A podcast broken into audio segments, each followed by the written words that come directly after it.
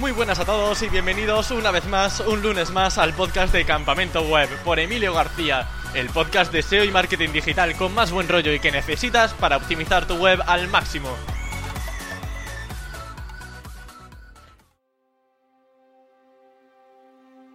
Los SEO tenemos la tendencia a hablar siempre de Google, Google y más Google. Pero, ¿qué pasa con aquellas tiendas online o buscadores que quizás no tienen tanto uso, pero que igualmente nos pueden dar una gran visibilidad, como puede ser el caso perfectamente de Amazon? Tiene una gran comunidad, un gran número de usuarios que compran cada día en su tienda online y estar ahí, por supuestísimo, te puede traer tráfico y también ventas hacia tu ficha de producto.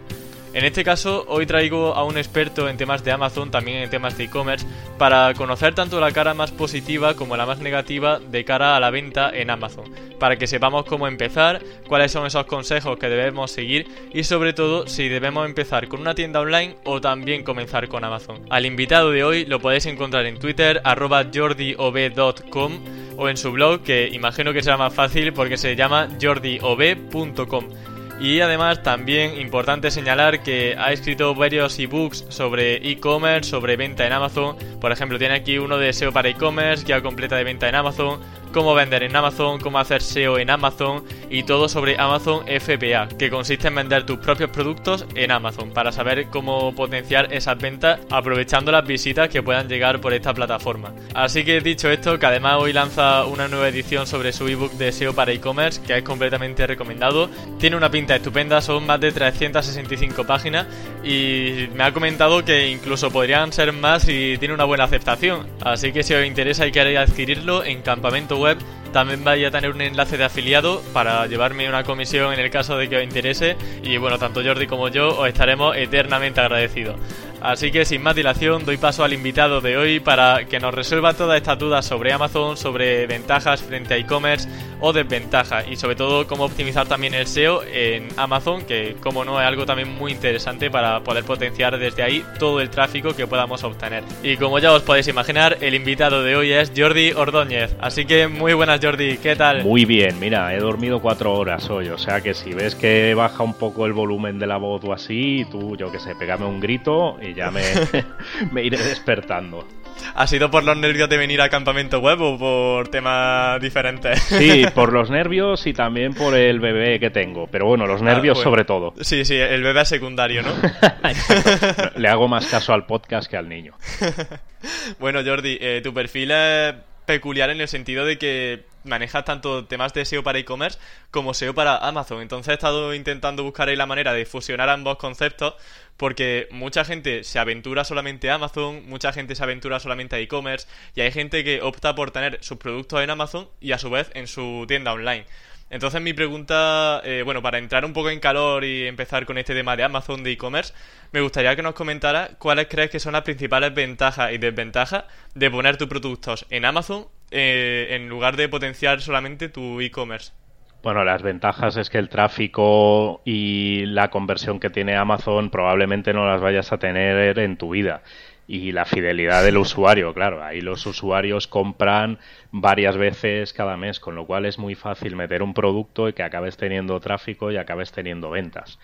Pero ahora viene la contrapartida que es bastante mayor, que es que cuando subes tus productos a Amazon, Amazon se queda las descripciones y las fotos de producto, aunque luego las desde, desde esos productos de baja. Los clientes que te compran a través de Amazon siempre son de Amazon acabas compitiendo contra un huevo de gente euro arriba, euro abajo y al final a lo mejor llega Amazon y se pone a competir por el mismo producto y ya te han jodido. O sea que realmente hay una serie de contrapartidas que hay que tener en cuenta porque no es tan fácil como subir los productos, empezar a ver ventas y que eso se mantenga en el tiempo. Si fuese tan fácil, pues todo Dios haría lo mismo. Entonces, lo que se ha hecho en los últimos años es ir virando un modelo de private label que le llaman los, los americanos, que es sacar tu propia marca para no tener competencia. Porque si no, cuando metes un producto multimarca que vende otra gente en Amazon, pues en una misma ficha de producto estás tú y están a lo mejor otros 20 vendedores más.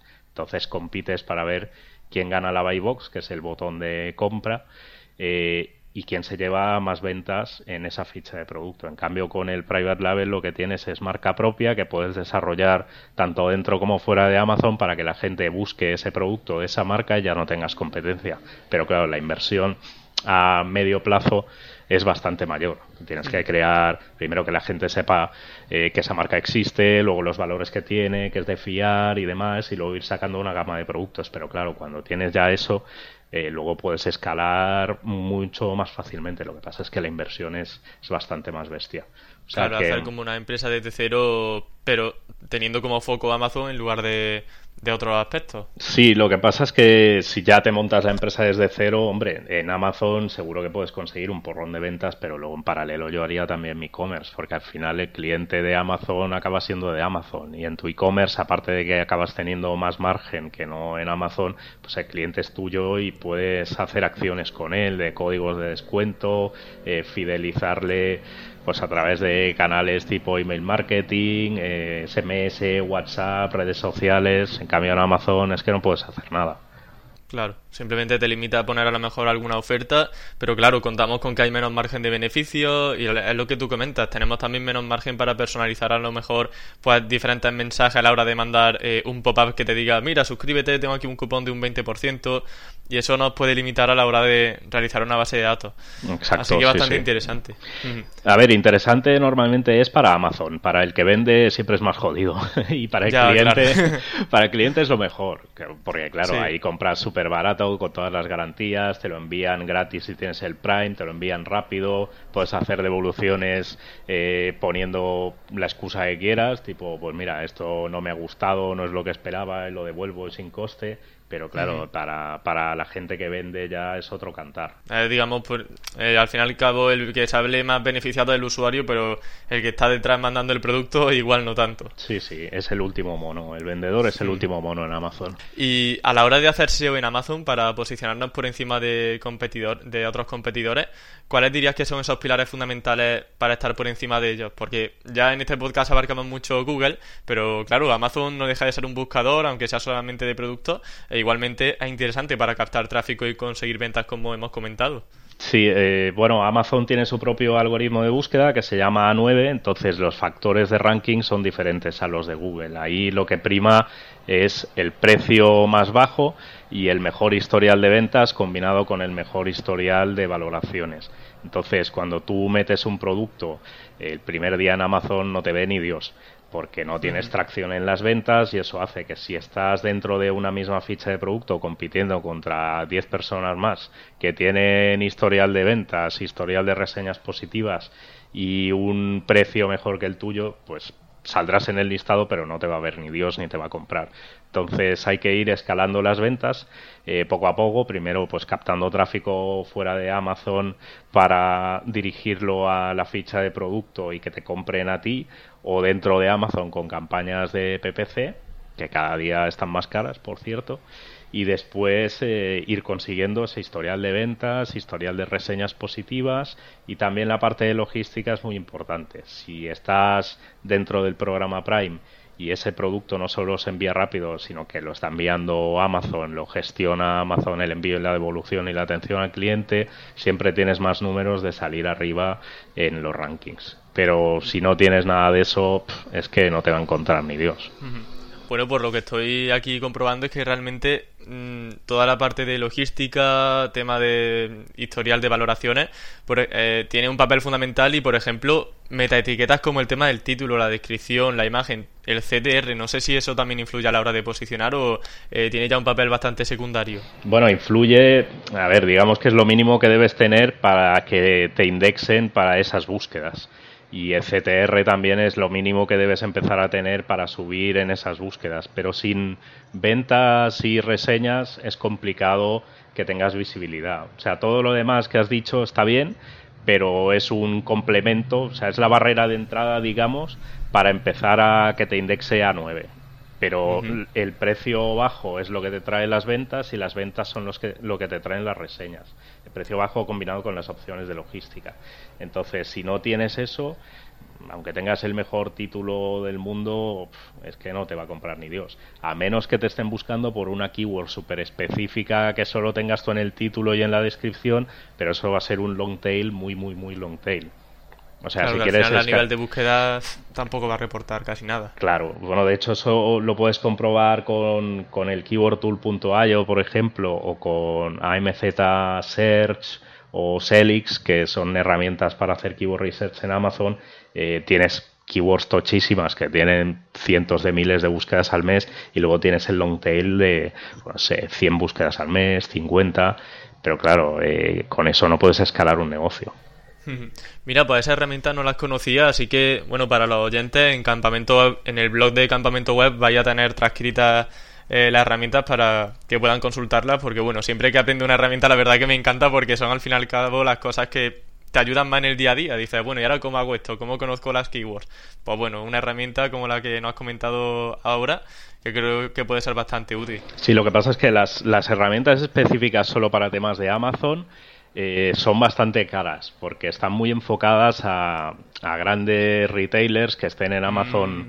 en Marketplace, pero que estén vendiendo ya una pasta, o gente que sea vendor, que es la modalidad en la que Amazon te compra a ti el stock, o sea que eres una marca grande, pues como una Estrella Damm, por ejemplo, o como una ah. Estrella de Galicia, entonces, claro, los, los ratios de precios son bastante grandes. O sea, al final, para, para tener una herramienta como Selix en la que puedas traquear 100 ASINs, que son los identificadores únicos dentro de Amazon de cada producto, pues eso te puede costar entre 300 y 400 euros al mes tener controlados los rankings de esos ASINs, las ventas de esos ASINs, las keywords, o sea, eh, al final es, es una pasta, pero claro, está muy pensado para mercado americano, que ahí lo hacen todo a lo grande y es otro rango de precios. el que saque una solución así con precios españoles, yo creo que lo va a petar. Vale, pues bueno, ahí dejamos una gran idea de negocio. a ver si hacemos a alguien rico con el podcast. a ver, a ver. Bueno, eh, Jordi, si nos encontramos también a Google, eh, perdón, en Google a Amazon, ¿podemos superarlo fácilmente con nuestra tienda online o suele ser un competidor feroz y complicado de superar en los resultados de búsqueda? Es muy muy complicado superarles porque el perfil de autoridad de contenidos y de enlaces que tiene Amazon es que no tiene ninguna tienda online. Si ya a veces le cuesta al corte inglés eh, pasar a Amazon en los rankings, pues imagínate a nosotros. Lo cual no quiere decir que no que sea imposible. O sea, realmente se puede llegar a hacer, pero para algunas keywords principales o productos principales, vamos, yo lo veo imposible. Hmm. Bueno, yo además estoy viendo que cada vez Amazon tiene como más eh, importancia a la hora de posicionar porque antes no se veía tanto, parece el nuevo eh, Wikipedia, porque ahora está casi siempre en top 1 y la verdad que es que aunque tenga un título muy malo y pocos productos, sigue estando ahí en primera posición, es casi imposible desbancarlo. Sí, sí, es que, y además es que si no está en top 1 va a estar pujando por esa keyword en AdWords y seguro que va a estar pujando más que nosotros, con lo cual es, es muy complicado sacarles la posición. Además es que tienen un modelo de negocio en e-commerce en el que les da igual perder pasta, con lo cual si se tienen que gastar el triple que tú en la adquisición de un cliente, se lo gastan. Mira, eh, te voy a comentar aquí una idea, a ver qué te parece, porque la leí hace ya bastante tiempo, no me acuerdo ni dónde, pero a ver qué te parece. Vamos a poner el caso de que yo tengo un e-commerce de, pues no sé, collares de perros, por ejemplo, pero digo, ostras, es que hay muchísima competencia, va a ser imposible posicionar mi e-commerce en Google para esa keyword, pero mira, me voy a meter en Amazon, voy a poner mis productos de collares de perros y como sé que Amazon para esa keyword sí que va a posicionar y me puede traer tráfico, pues lo aprovecho y me llevo el tráfico de Amazon y es como si fuese como mi e-commerce. ¿Tú eso lo verías correcto? Sí, no es mala idea. A ver, siempre que tengas en cuenta todo lo que hemos dicho antes, que de media se van a quedar un 12% de comisión de cada venta, que tienes 39 euros al mes de fee que hay que pagar sí o sí para vender en Amazon, más que el cliente no es tuyo y tal. Pero realmente es un, es un atajo muy bueno para montarte una tienda online y empezar a vender, porque es que al final la gente que se mete en Amazon es para comprar, no para investigar. Y si montas una campaña de PPC dentro de Amazon para collares de perros, seguro que te sale más barata que montarla fuera de Amazon y competir contra Animalear, Mascoteros, Miscota, el mismo Amazon, vamos, seguro. Además, los productos de perretes y gatetes se venden muy bien. Piensa que hay, hay productos super chorras, bueno, super chorras a lo mejor para nosotros. Yo, por ejemplo, tengo un perro y no, no se me ocurriría en la vida, pero hay, hay cosas tipo juguetes de estos de perros o camitas para perros con juguete incorporado que son bestsellers en, en Amazon UK o en Amazon Estados Unidos. Mm. Así ahí también se pueden conseguir ideas de negocio, ¿no? De ver los más vendidos en Amazon y ver ahí pues que es lo que la gente está demandando en mayor medida. Totalmente. O sea, de hecho, eh, en Amazon Estados Unidos es un gran centro de ideas para estos productos y luego tienes también UK, Francia y Alemania, que son los marketplaces que tenemos más cerca, que más venden eh, dentro de, Amazon Europa y de ahí podéis sacar las ideas que queráis. Y cualquier mierda eh, es susceptible de triunfar, porque a veces ves cosas que dices, pero si esto es una chorrada, ¿quién lo compra? Pues mira, lo han comprado mil personas. Hmm. ¿Y Amazon España, los bestsellers de, de aquí, los sale a revisar o no tanto? Yo no los suelo revisar porque los clientes que llevo de Amazon España pues ya tienen un historial de ventas como para no estar revisando bestsellers y sacar un producto acorde a esos bestsellers. Pero si tuviese algún cliente de estos que me dijera, ostras, búscame una estrategia para ver qué producto quiero vender, eh, puedo vender en Amazon para triunfar, pues miraría los de España, obviamente, y miraría también los de fuera, sobre todo los de fuera, porque al final lo que se pone de moda en Estados Unidos acaba llegando a España tarde o temprano. Perfecto. Bueno, eh, vamos a dejar de lado un poco ya Amazon para centrarnos en temas de e-commerce. Ya hemos visto algunos de los consejos para poder vender mejor, eh, bueno, mira, se me ocurre ahora una antes de, seguir con la siguiente.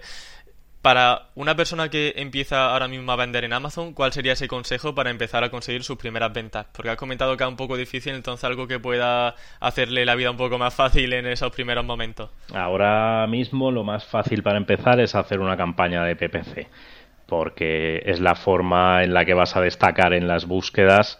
Eh, desde el primer día. Y vas a conseguir tracción en las ventas para conseguir ese historial de ventas que decíamos y de reseñas como para empezar a subir en los rankings. Así que campaña de PPC es imprescindible. Y la puedes hacer dentro de Amazon, eh, que seguro que te, si la haces bien te va a salir a cuenta. Y también la puedes usar fuera de Amazon, haciendo Facebook Ads y Instagram Ads, que son los más baratos y que son eh, eh, redes sociales en las que puedes pillar a ciertos targets que para ciertos productos, mm, vamos, van de perlas. Temas, yo que sé, ropa, cosas tequis, gadgets, libros, mm, movidas de estas que sean fáciles de, ver dentro de Facebook Ads y de Instagram por el target al que vas a, buscar, vamos, es que yo me metería ahí seguro, más que en AdWords, eh, que en AdWords cada día está más caro.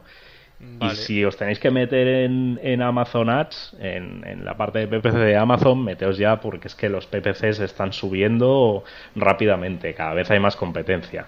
Con lo cual hay que aprovechar. de que no tenga el espadazo por detrás, ¿no? Empezar a, invertir ya en esa plataforma. Sí, sí. Es que hablaba hace unos meses con una, con una chica a la que le di una clase y ella estaba vendiendo grifos de cocina en Amazon y facturaba seis cifras al año. O sea, seis cifras vendiendo grifos de cocina solo en España. Y la tía me decía, es que la keyword de grifos de cocina empezó valiendo céntimos y ahora vale un euro y pico ya, con lo cual... Madre mía. Eh, que se está poniendo la cosa fea, así que aprovechad, aprovechad ahora que, que todavía no está todo hijo de vecino vendiendo en Amazon. vale, genial. Bueno, eh, para la redacción de los ebooks, porque hemos comentado al principio que han lanzado algunos ebooks sobre SEO en e-commerce, sobre Amazon, has contactado con numerosos referentes sobre SEO para incluir sus aportaciones, sobre consejos. Y entonces ahora sí, dejando de lado Amazon y centrándonos en nuestra tienda online, ¿podrías mencionar algunos de esos consejos que más te han gustado y que se han quedado grabados en tu cerebrito, en tu cerebrón? pues mira, eh, Mira, del tuyo no me acuerdo, porque me lo pasaste esta semana. bueno, es normal, es normal. No, pero el tuyo era de herramientas de, de Keyword Research y sí que hubo una herramienta que no la conocía y que, y que mm, no se me quedó en la cabeza, pero que pensé, hostia, esta la tengo que probar algún día. A ver, así los, los chulos, eh, tenemos el de Natsir, por ejemplo, eh, hablaba sobre cómo orientar las fichas de producto para quitarle frenos a los usuarios y alinearlas con con la intención de búsqueda. Dani Pinillos, que está en, en también, y en Soy Super también eh, me ha pasado hace poco un tip sobre cómo alinear la arquitectura de información con intenciones de búsqueda haciendo landings dentro de fichas de eh, dentro del e-commerce y cómo esas landings pueden crecer año a año eh, usándolas como contenido evergreen de ese que va refrescando año tras año. Después Bill Slawski, que es eh, un, SEO americano que lleva desde el 96 haciendo SEO, me pasó un tip muy bueno sobre cómo eh, usar el marcado de esquema en fichas de producto para evitar duplicados en, los listados de categorías cuando usamos los filtros de ordenación.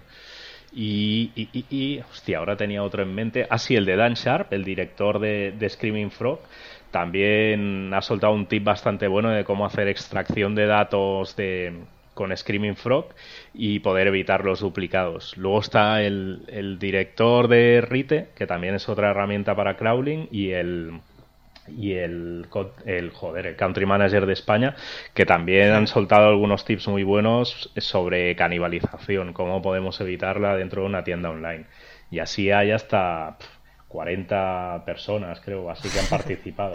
hasta Lo comentábamos al principio de la entrevista que realmente por personas invitadas no, no se van a poder quejar. No, no, sí, está, vamos, todo Dios. Eh, Alex Navarro está, estás tú también, Luisma. Una barbaridad de gente. Sí, sí. Tanto sí, SEO ahí en el mundo. La tira, tío, la tira. La verdad es que de hecho se lo pregunté incluso a más gente, pero, pero hay muchos que también van liados y eso y que no se han podido, se han podido sumar, pero vamos, eh, yo por mm. preguntar, joder, preguntar es gratis, ¿sabes? Si luego pueden bien y si no, pues pues perfecto. Ya, mira, si sacamos una tercera edición, pues ya participará más gente todavía. Sí, qué bueno. Y Jordi, mm, entendemos ya que eh, hacer un libro no es fácil. Obviamente hay muchas fases de investigación, de contactar, si necesitamos colaboradores, por ejemplo.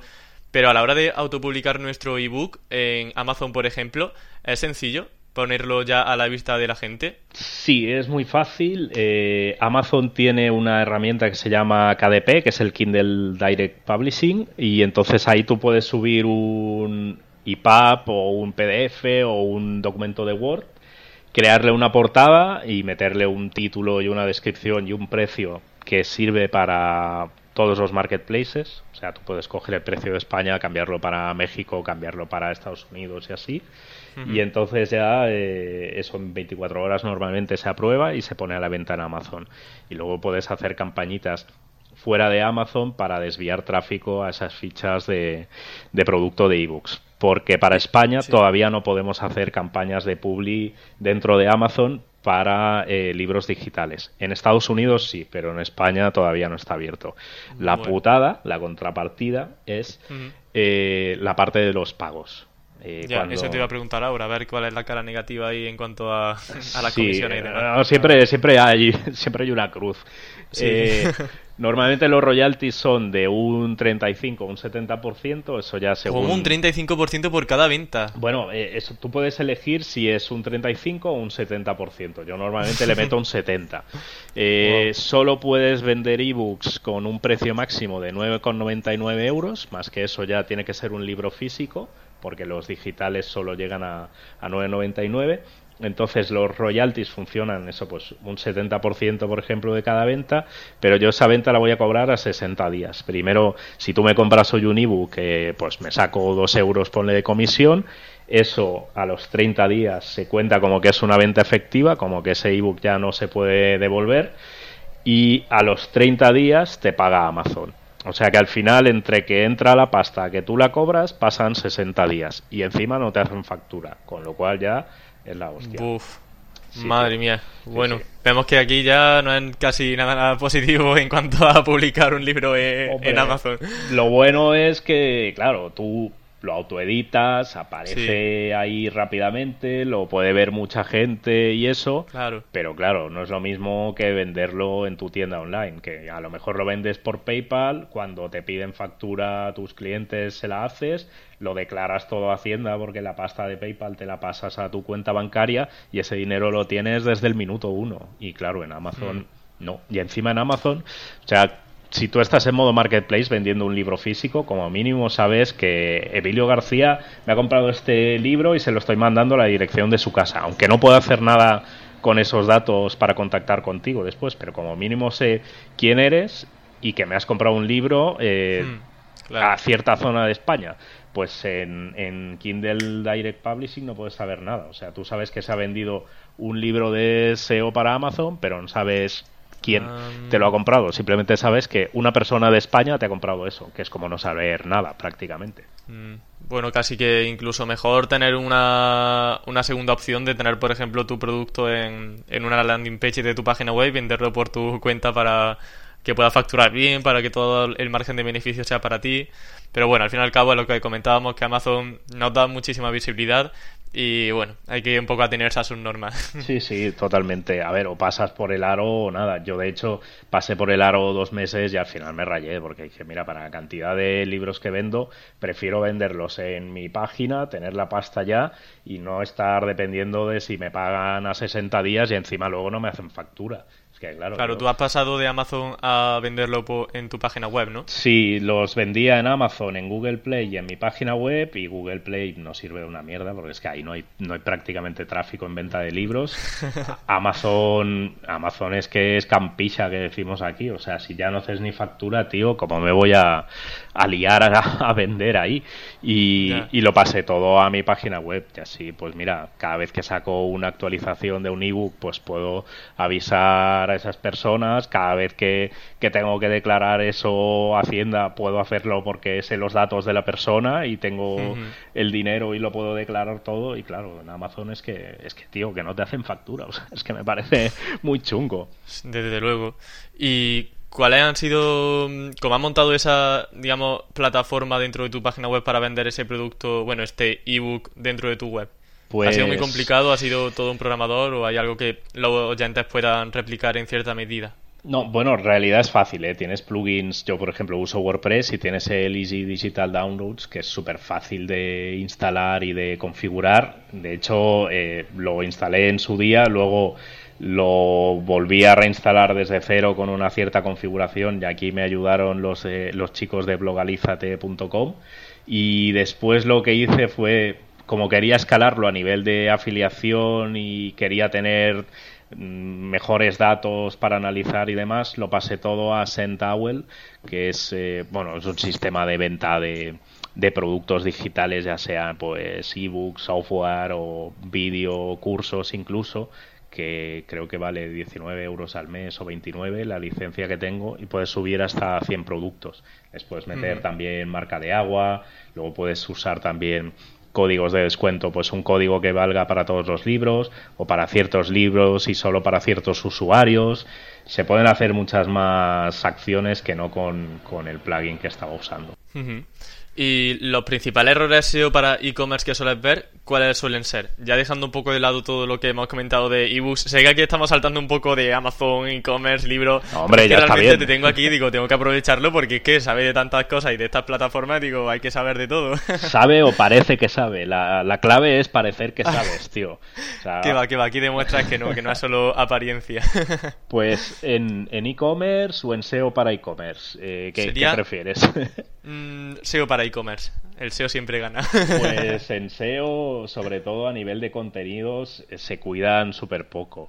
Eh, yo, de hecho, las, las veces que me han contratado clientes, el hacer catálogos, eh, las descripciones de los catálogos y tal, es que las puedo contar con los dedos de una mano. Normalmente lo que hace la gente es hacerlas ellos por su cuenta, que está muy bien, pero no las hacen en base a un keyword research, a unas intenciones de búsqueda, con lo cual al final acabas teniendo lo que tienes en tu cerebro que crees que está buscando ese comprador traducido a la ficha de producto y a lo mejor te estás dejando toda la parte de quitar frenos, de las preguntas frecuentes o de testimoniales que, que son lo que te va a ayudar a la venta y te va a ayudar también a posicionar después. Y otros errores ya, bueno, claro, a nivel técnico los que quieras. O sea, eh, a nivel técnico con las instalaciones de WooCommerce, de Shopify, de PrestaShops o de Magento, pues te encuentras pollos de canónicas, pollos de hreflangs, contenidos duplicados a mansalva porque están las facetas y los filtros de ordenación abiertos y en plataformas más grandes incluso errores de, de, esas plataformas, pues como que estén las URLs mal formuladas y no sean friendly o que haya páginas que estén con no index, eh, que se estén mandando al sitemap, que tengan canónicas puestos, que tengan hreflang puestos, incluso que estén enlazadas desde la home inexplicablemente. O sea, el, el mundo de los CMS para e-commerce es, vamos, es bastante tortuoso, pero está muy bien porque eso también me da curro a mí y, a ti también. O sea que, que, larga vida a esas cagadas, de hecho. Desde luego. Bueno, y si hablamos sobre e-commerce solamente, que querías también comentar alguno. Sí, pues normalmente el, el, problema es que no, no se hace los números pensando en el dinero que vas a ganar y todo lo que vas a tener que invertir. En Amazon eso es un clásico, tipo, pues mira, tengo esta funda para móvil que vale 10 euros. La voy a subir a Amazon y la pongo a 10 euros también pero no cuentas que luego hay un envío, que luego vas a tener que bajar el precio porque si no la gente no te va a comprar, que de ese precio de venta Amazon se va a quedar un 12 o un 15%, más que las devoluciones eh, te las puedes comer todas porque Amazon es así y si no miras lo que firmas te las comes, más toda la parte de PPC que tendrás que hacer para que la gente te encuentre. Entonces, normalmente los errores en e-commerce suelen venir o de definición de, de ese producto y de la estrategia que hay detrás para venderlo o de la estrategia que, que tiene el, el merchant en captar tráfico. Se piensa que, coño, que todo es muy barato porque es internet y la verdad es que cada vez está más caro captar tráfico, ya sea eh, en AdWords, en shopping es un infierno y, dentro de remarketing, display, cada vez vale más pasta dentro de Amazon cada vez cada vez está el coste por clic más caro también en Facebook también aunque sea más barato que en todos lados.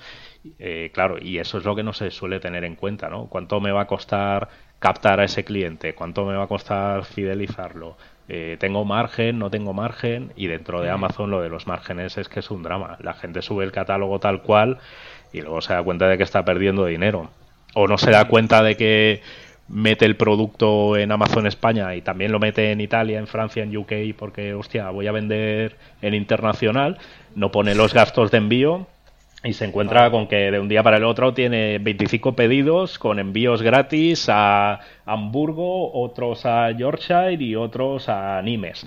Y dices, hostia, pero si a mí esto me está costando, yo qué sé, 100 euros en total mandar estos productos y resulta que lo estoy mandando gratis, pues ala. Ya, tienes la primera novatada de Amazon, ya la tienes servida. Vaya, bueno, muy, muy buen consejo este porque conviene prevenir, así que genial. Luego has mencionado también el tema de Google Shopping. Mm, ¿Lo ves interesante frente a Amazon? ¿Un buen complemento o es muy caro para realmente tomarlo como primera opción?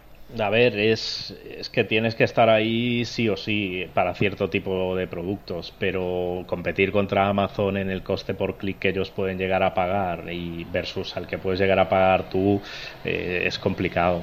Que antes te comentaba que es que a Amazon le da igual perder dinero, ya sea captando ese tráfico, ya sea bajando el precio de, de los productos que vende Amazon como Amazon dentro del propio Amazon. Joder, he dicho Amazon tres veces muy rápido. No pasa nada.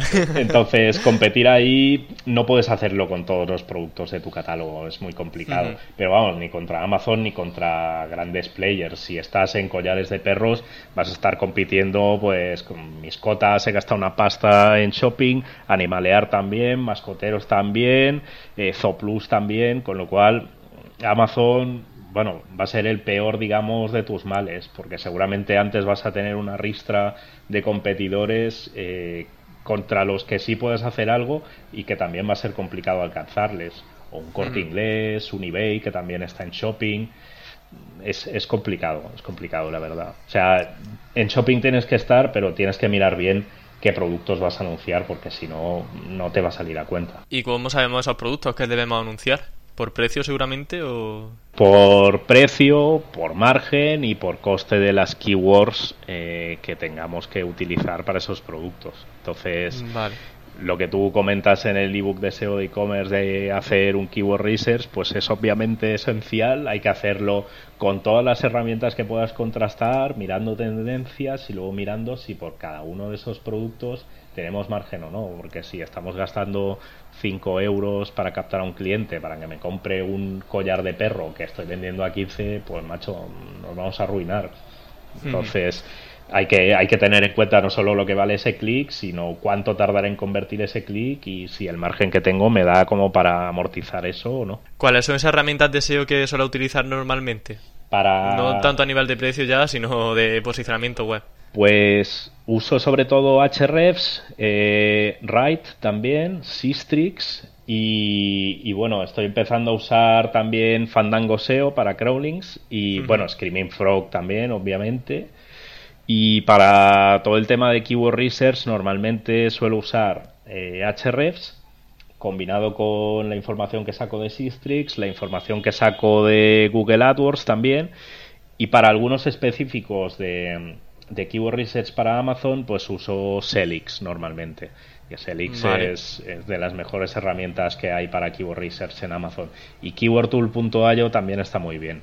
Lo que pasa es que funcionan diferente. Keyword Tool te da métricas concretas, tipo, mira, esto tiene unas 16.000 búsquedas al mes y Selix lo que te da es una tendencia de búsqueda sobre 5 puntos. Pues esta sí. keyword en concreto tiene unas búsquedas mensuales de 4 puntos sobre 5. Un poco lo que hace, lo que hace también Sistrix, ¿no? Con, con la sí, keyword. Sí, sí, mm. sí. Te da un, un score, digamos, en, en, tanto por ciento y, y Keyword Tool te da un número concreto. Pero claro, ese número concreto no es nada seguro ni preciso porque tú no sabes cuántas búsquedas exactas tiene al mes Amazon para una keyword. Claro. Esa información no te la dan. Entonces haces un estimado combinando la información que tienes de Google con la información que puedes sacar o deducir de Amazon. Y para finalizar ya, Jordi, piensa en un proyecto del que te sienta orgulloso y que haya tenido un gran crecimiento. Eh, a, y... Aparte de mis hijos. Sí, aparte, que sea digital.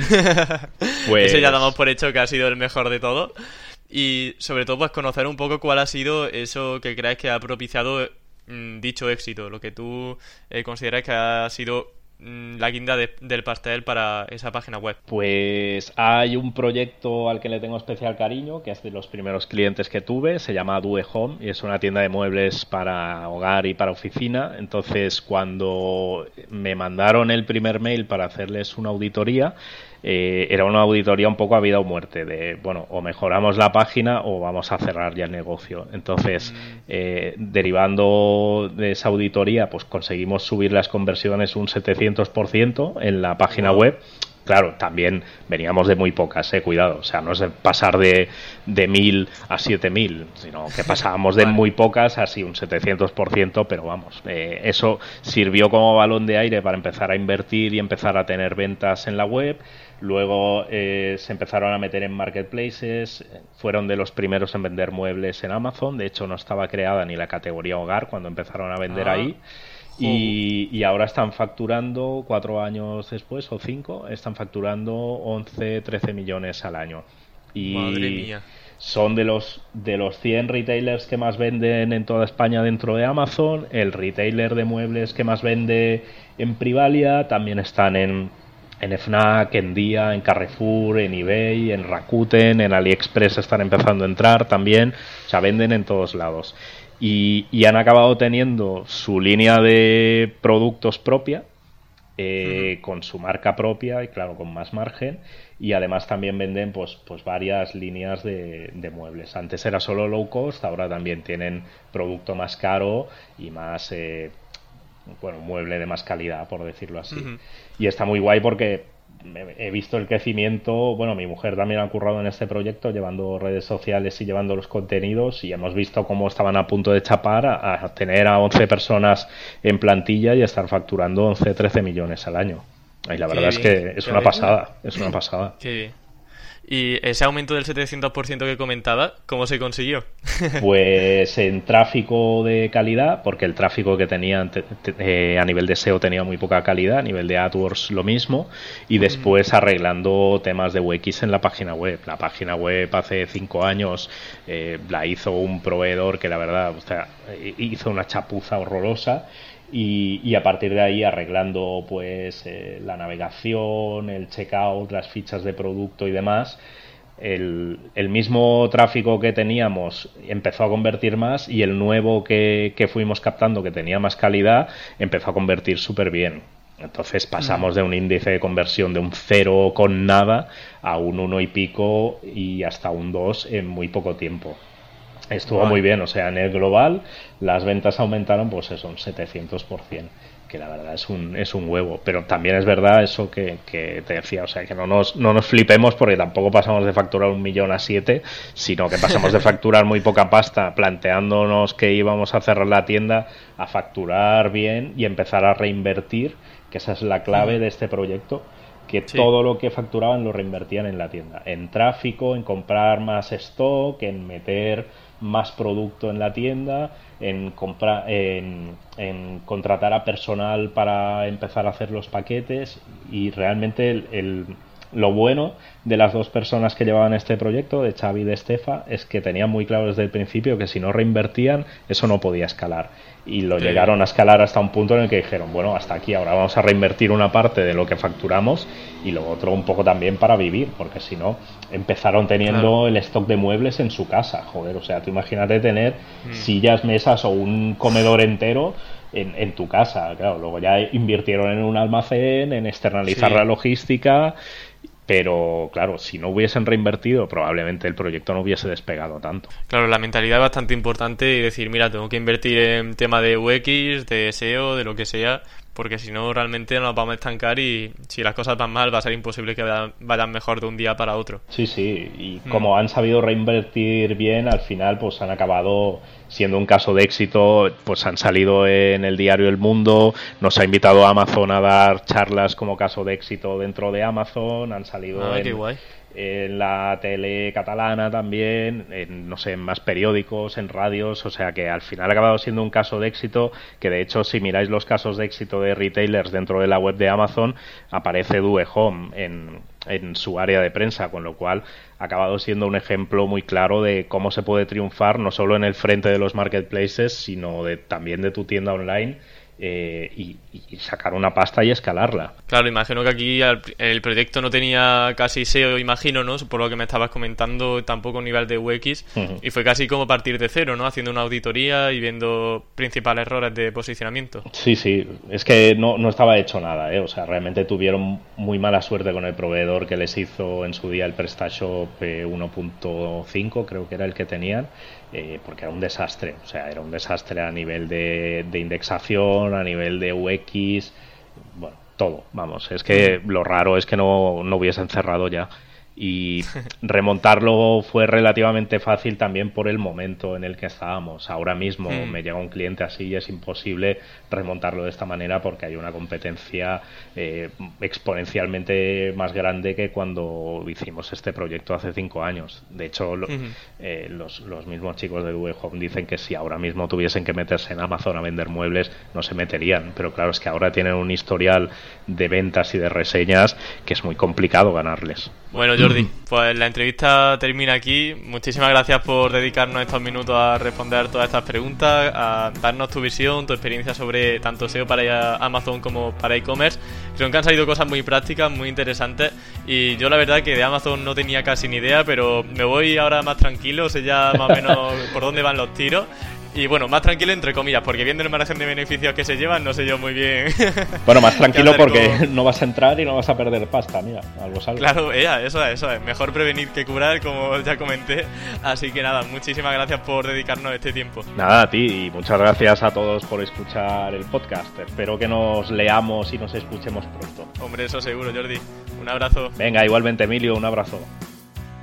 Sinceramente nunca llegué a imaginar que el tema de Amazon podría ser tan entretenido y sobre todo que pudiese tener tanto trasfondo. Se ve que hay muchísimas cosas que aprender en este aspecto. Yo desde luego eh, tengo que ponerme las pilas sobre Amazon porque aquí Jordi me ha abrido un montón las puertas, no tenía casi ni idea de nada. Así que bueno, espero que a vosotros también os hayan servido alguna idea. Si ya teníais experiencia, que hayáis podido comprobar algún dato, eh, aprender algo nuevo para potenciar vuestra, vuestros productos.